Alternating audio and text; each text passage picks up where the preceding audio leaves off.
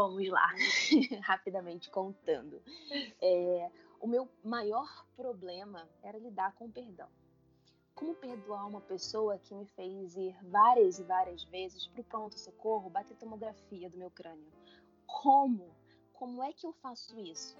Entende? Como eu perdoo essa pessoa? Para mim era algo inviável, algo que não que era um perdão. Quando você falava sobre perdão, até mesmo nas tuas lives e, e em tudo que você falava, eu falava, gente, ela é maluca. Como é que ela fala? Isso é tudo utopia, isso não existe. Como é que eu posso perdoar uma pessoa dessas? Não, eu, tenho, eu tenho uma cicatriz com 43 pontos no braço. Tá entendendo? Como é que se perdoa uma pessoa dessa? É, então, esse foi o meu maior desafio. Quando eu saí da cabana, eu fui impactada com perdão. A palavra para mim era perdão, perdão, perdão, perdão, perdão, perdão, perdão, e aquilo ficou batendo na minha cabeça. Então, o, o meu processo, ele, eu posso dizer para você que, que depois foi o autoconhecimento, depois, foi posterior. Mas o perdão era algo que eu ficava assim, é, gente, como, será que eu vou conseguir? Será que eu ficava me questionando e conversando com um dos meus amigos lindos, maravilhosos, que é o Detros que eu fiz lá na cabana. E ele falava assim, cara, isso é loucura, esse lance de perdão é loucura, como é que a gente perdoa? e eu falava pra ele assim, Detros, como é que eu vou fazer isso, cara? Para mim isso é surreal, eu não, eu não tô conseguindo. Como é que eu vou perdoar essa pessoa? Isso é inviável. E ele falava assim, só tenta, se libera, se, se entrega. Você não tá se entregando, se entrega, deixa, deixa fluir, deixa fluir. Uau. E chegou um momento em que eu falei, eu vou ter que me entregar para isso. Eu tenho que dar uma chance, entendeu? Eu tenho que dar uma chance. Deixa eu entender, deixa eu. Eu sou tão lógica, eu sempre fui uma pessoa, uma criança muito lógica. Minha mãe falava para mim, é, empresta seu brinquedo. E eu falava assim, mãe, eu não vou emprestar, porque não é não é bom que eu empreste, porque essa criança vai estragar. Então, se ela vai estragar, o mais lógico é não emprestar. Então, tinha toda uma coisa por trás disso. Eu sempre fui lógica, assim. Então, para uma pessoa que é muito lógica, eu falei, bom, deixa eu usar então a minha razão para chegar até esse lance do perdão. Então, eu cheguei ao perdão da seguinte maneira: eu erro, sim. O meu erro é menor ou pior? Existe uma régua para medir? Eu não encontrei essa régua. Então eu falei: por que, que eu fiz isso? Por que, que eu fiz aquilo? Ah, lá atrás aconteceu algo na minha vida que fez eu fazer isso aqui agora. Aí eu comecei: putz, a pessoa que, co que cometeu tudo isso comigo passou tal e tal e tal coisa lá atrás. Caraca, aí a conta fechou. Entendeu? Uhum. O um mais um ficou dois. E aí eu perdoei. E quando eu perdoei, meu Deus, foi assim, foi loucura. Foi loucura total. Eu saí da cabana, não tinha para onde ir. Minha mãe tinha várias casas, só que eu não queria ir para onde minha mãe estava por conta de, um, de, de, de muita confusão familiar. A minha, a minha família é algo que a gente vai deixar para aquele segundo momento. Então, assim, para mim não era seguro mentalmente voltar para a casa da minha mãe.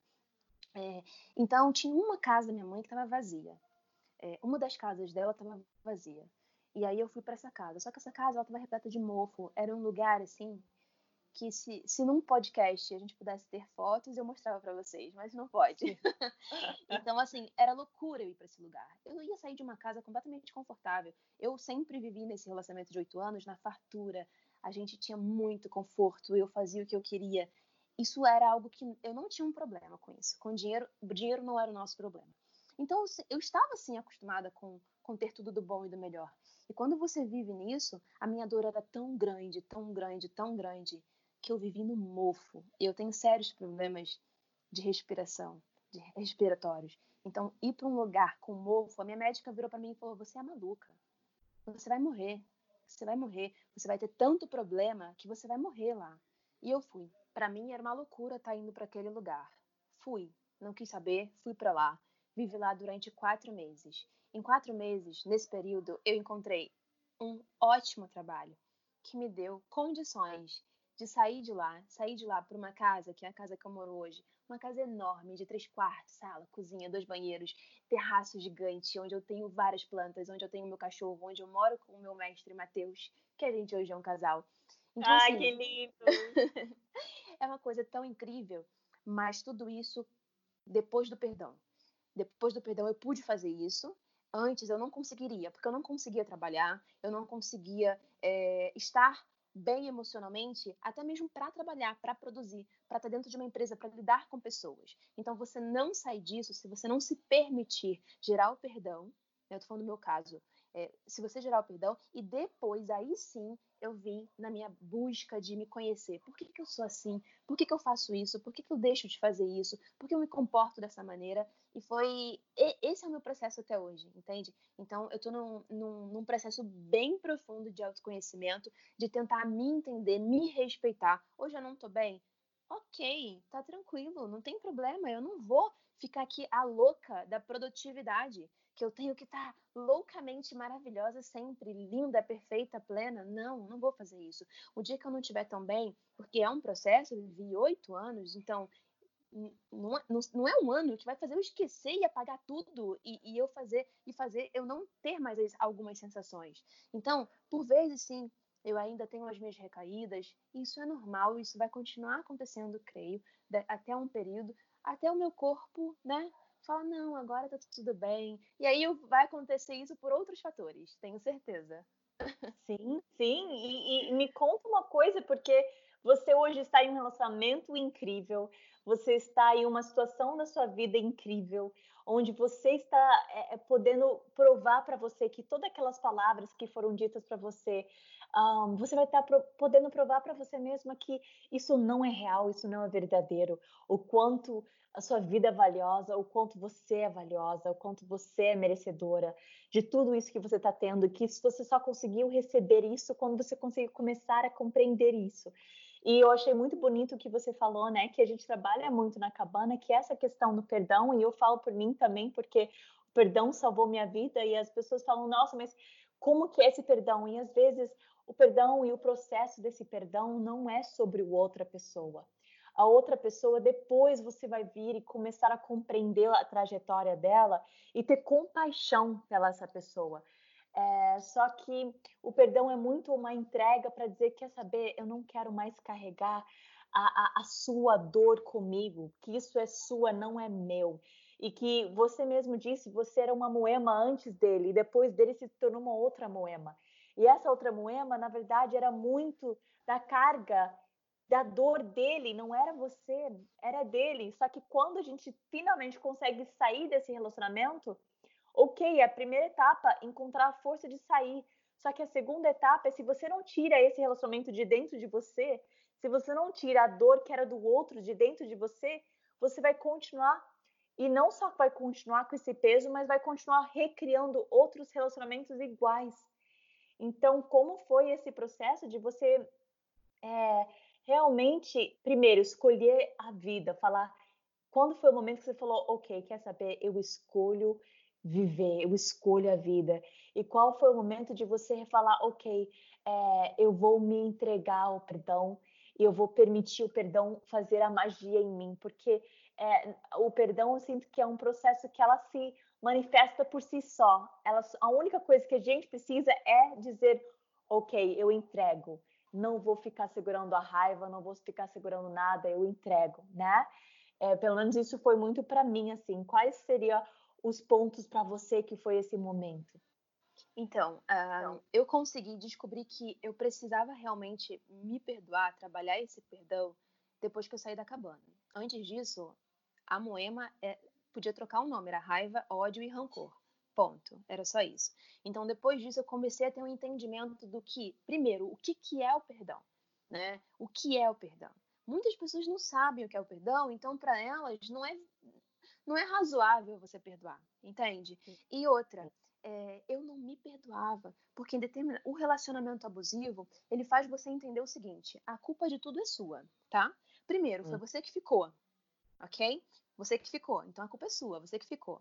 É, segundo, a pessoa faz você se sentir uma inútil, então as pessoas são culpadas da sua inutilidade? Não. As pessoas são culpadas da sua burrice? Não, é você. Então, você entende que você é culpada de tudo. A fome Sim. no mundo, você é a culpada. Todos os crimes no mundo, você é a culpada. Se a sua família não te admira, você é a culpada. Então, assim, eu comecei a, a ter a certeza de que isso estava errado. E foi o Muay Thai que começou a falar assim: olha, você tem coisas positivas, sabia? Olha, como você é brilhante na luta. olha como você aprende rápido. O meu mestre falava assim, cara, eu tô te dando aula há um mês e já tô querendo te colocar para lutar no segundo mês. Olha só. Como assim? Algo tem em você. Algo tem em você. Você desperta algo nas pessoas que as pessoas querem te conhecer, querem entender. Quando você conversa, as pessoas te acham inteligente. E para mim isso era tão absurdo, porque eu me achava tão burra.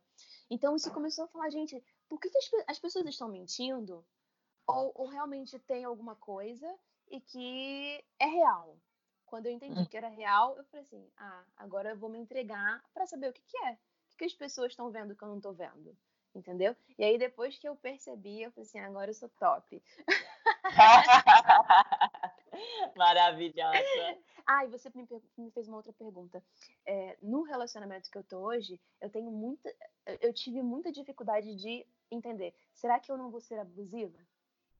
E eu fui. Hum. Porque eu tava numa carência extrema. Eu saí de um relacionamento e entrei em outro. Todos os meus amigos falaram, Moema, não faz isso. Você não pode ficar com Mateus em hipótese alguma, porque você está saindo de um ciclo e você vai entrar em outro muito perigoso. E aí o que eu fiz? Eu comecei na parte do meu autoconhecimento e eu sou eu e o Matheus, a gente tem uma conexão, uma conexão tão forte que eu comecei a perguntar para ele: Você acha que eu estou me comportando com você de uma maneira que não é legal? E ele falou assim: Sim, você está fazendo isso, isso e isso. É... E, e, eu acho que não é legal. E aí, o que, que eu fiz? Eu comecei a conversar sobre isso com a minha psicóloga. Eu hum. cheguei para ela e falei assim: olha, o Matheus me falou isso, isso e isso. É, isso é um problema? E ela falou: é. E na mesma hora eu comecei a tratar. Então, eu e o Matheus, a gente tem essa conexão e a gente fez esse acordo. Olha, qualquer mínima coisa que seja que você perceba que tá errado, não tá legal, me avisa que eu vou procurar tratar no mesmo momento. E a gente hoje vive uma relação tão tranquila, tão agradável, e qualquer problema que a gente tenha, no mesmo momento eu falo, se eu, se eu não conseguir já tratar sozinha, porque muitas coisas eu já consigo resolver por mim mesma, eu vou na minha sessão e falo, olha, tá acontecendo isso e isso, eu tô precisando da sua ajuda. E a gente já resolve, eu chego em casa, a gente conversa, e eu cortei o mal pela raiz. Depois que eu comecei a perceber e a fazer isso, hoje em dia, é, eu quase, quase nunca tenho algo, tem algo que ele possa dizer para mim, olha, preste atenção nisso aqui que pode estar tá nesse viés, sabe?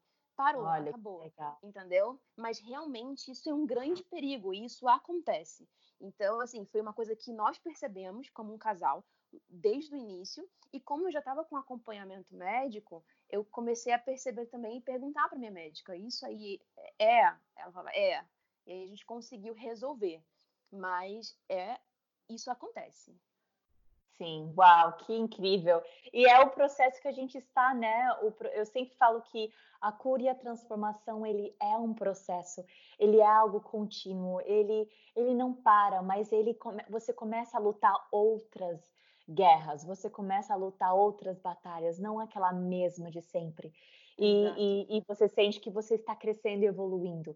E você é uma grande, é um grande exemplo disso, sabe? De alguém que, que superou, que vem superando, que vem olhando para você, que vem superando montanha após montanha, porque a luta é isso, né? Eu também amo a luta. A luta foi algo muito, né? O boxe, né? para mim foi o boxe que eu comecei a fazer isso na minha vida, até para eu poder sentir mais confortável em relação a me proteger, a entender que eu sou forte, né? Porque a minha mentalidade na comunidade era que mulheres são fracas, que né, essa fragilidade faz com que você seja vulnerável de uma forma é, é, é, ruim, né? De uma forma onde os outros podem estar te machucando.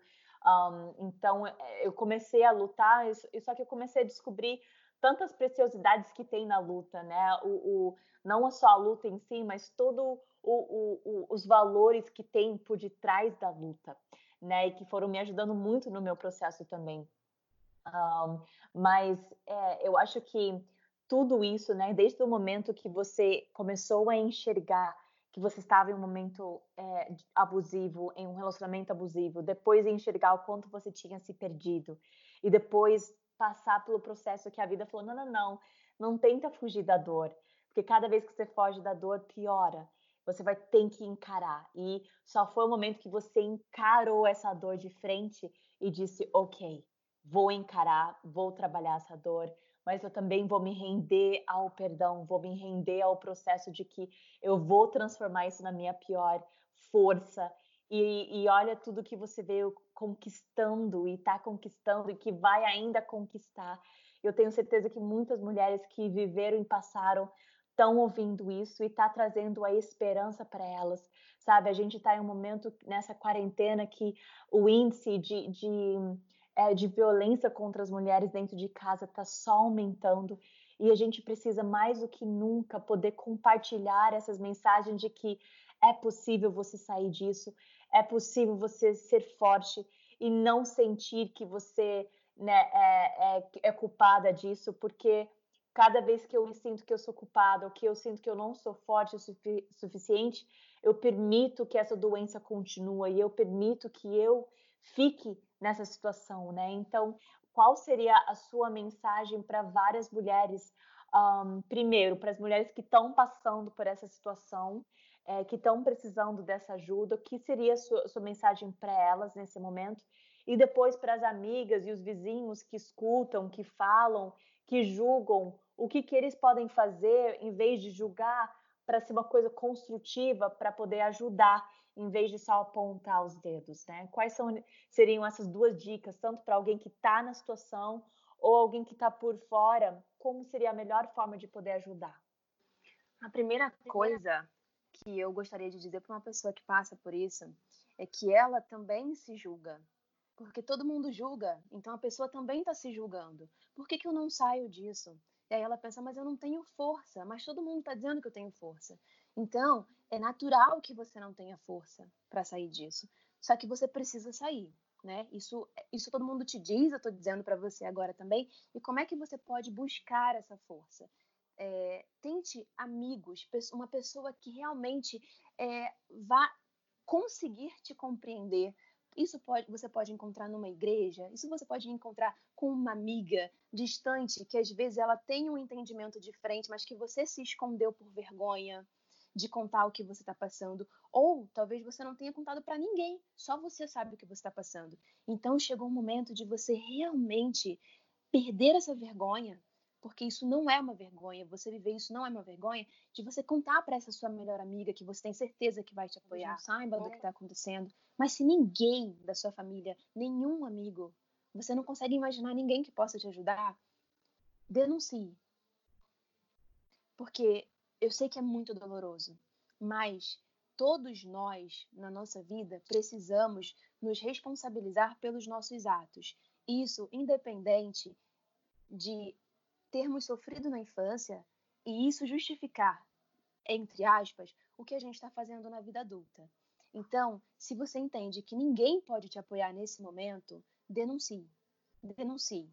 E depois eu tenho absoluta certeza que você vai encontrar pessoas que vão te apoiar. E se você não encontrar ninguém que vai te apoiar, você pode falar comigo. É, depois você pode me encontrar no Instagram, coloca meu nome e você vai me encontrar. Você pode se apoiar nas pessoas que, que seguem a Dawn, que eu tenho absoluta certeza que você vai encontrar uma rede de apoio de pessoas que estão com o coração aberto para te dar uma palavra, porque foi isso que aconteceu comigo. Eu não teria conseguido se eu não tivesse pessoas externas, fora da minha família, para me apoiar. Então, você não está sozinha e isso não é vergonha. E para as pessoas que escutam, é, meter o bedelho na vida dos outros é bom. É muito bom quando, se você deixar de meter, a pessoa pode morrer. Então, mas ela pode não morrer, ela pode ficar depressiva, ela pode ficar com síndrome do pânico, ela pode se cortar, ela pode se violentar, ela pode ficar com pensamentos de suicídio. Ela, são tantas as coisas ruins que podem passar pela cabeça dessa pessoa e que podem acontecer se você simplesmente pegar o telefone e fizer uma ligação, nada vai acontecer de ruim com você. Mas de ruim com ela, muita coisa pode acontecer. Então, hoje a gente tem meios de denúncia que ninguém vai saber que você denunciou. Só faz a ligação. Deixa que a polícia faz o que precisa ser feito. Deixa que as autoridades cuidam do que precisa ser cuidado. Que, que deixa que a vida tome o rumo que precisa ser tomado. Mas faça a sua parte, denuncie. Ou se você não quer denunciar porque você acha errado, enfim, você conhece essa pessoa, tenta estender a mão para ajudar, tenta oferecer um apoio psicológico, tenta segurar a mão dessa pessoa e perguntar: você quer ir no postinho? Lá tem um psicólogo grátis, ou na minha igreja tem um médico que pode te atender, porque essa pessoa está precisando de apoio psicológico com certeza. Então, assim, essa é a minha. Isso era, eu estou falando o que eu gostaria que tivessem feito por mim. E o que aconteceu depois. Então, foi Sim. o que me salvou e é o que eu tenho a dizer para as pessoas. E muito obrigada por tudo. Ai, Moema, é um prazer ter você. Que coisa incrível poder escutar a sua história. Eu realmente queria que esse podcast tivesse um vídeo para eu poder eu mostrar o, o, antes e o depois de você, porque olhar aqui pela tela, ver o seu sorriso, ver a sua energia, meu amor, você ainda vai impactar e ajudar tantas pessoas e eu tenho certeza que é, a sua jornada ela só está iniciando em algo muito bonito para levar a esperança, levar a força, é, porque todos nós temos essa força dentro de nós. É, todos nós. E por mais que em alguns momentos da nossa vida a gente se sinta fraco, a gente se sinta como a gente não consegue, é só um sentir, é, não é a verdade. E quando a gente enxerga a verdade, a gente enxerga a nossa força que é inabalável, a gente enxerga essa força que ela nos levanta dos lugares mais escuros e ela nos dá a força para ir para os lugares mais altos. Então, que os seus voos possam continuar indo mais alto e que você nunca pare esse processo de se olhar.